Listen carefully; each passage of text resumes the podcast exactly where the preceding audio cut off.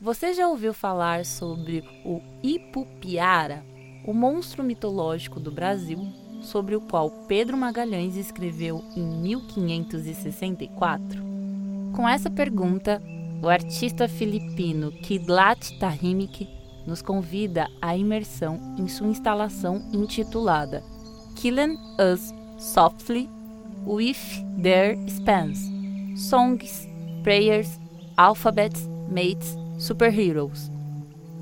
Traduzido livremente como Nos Matando Suavemente, com suas músicas, histórias, alfabetos, rezas, mitos, super-heróis. Inspirada na música de Charles Fox e Norman Gimbel.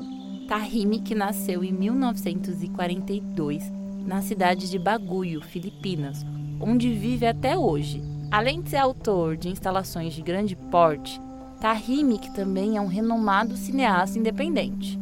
Na obra aqui apresentada, Tahimik convoca entidades mitológicas ancestrais para confrontar narrativas coloniais e imperialistas.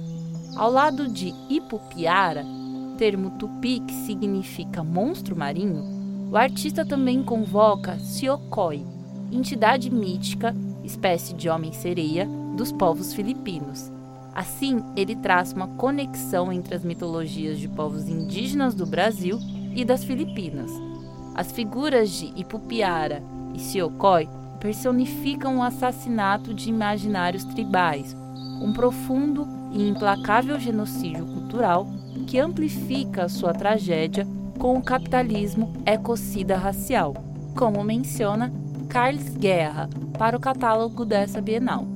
Esse é apenas um capítulo da viagem de circunavegação do explorador Fernão de Magalhães, na qual a invasão abre espaço para a necropolítica que se estende para muito além dos seres humanos.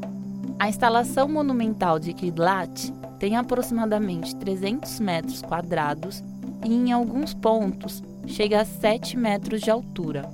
A instalação é, em sua maior parte, feita em madeira, mas também conta com esculturas em pedra e todos os elementos apresentados têm tamanho semelhante ao real. Ao centro está uma espécie de aldeia circular com um espaço no meio.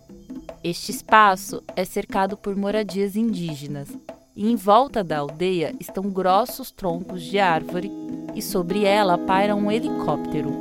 A respeito dessa parte da instalação, o artista diz o seguinte: Vista de helicópteros, Deus ex machina, primitivos protegidos por uma fortaleza verde. Está escrito nos rostos dos índios sua harmonia cultur, com seus dosséis verdes. Enquanto observam os helicópteros acima, as tribos isoladas da Amazônia sentem intuitivamente que o alto shug shug shug das hélices do helicóptero está predizendo a chegada de motosserras ensurdecedoras. Em volta dessa cena central, as ameaças vêm de todos os lados. Um cavalo de Troia, uma enorme caravela que tem na sua ponta uma escultura de um barco militar, com soldados usando capacetes de metal e armados com motosserras e até um submarino.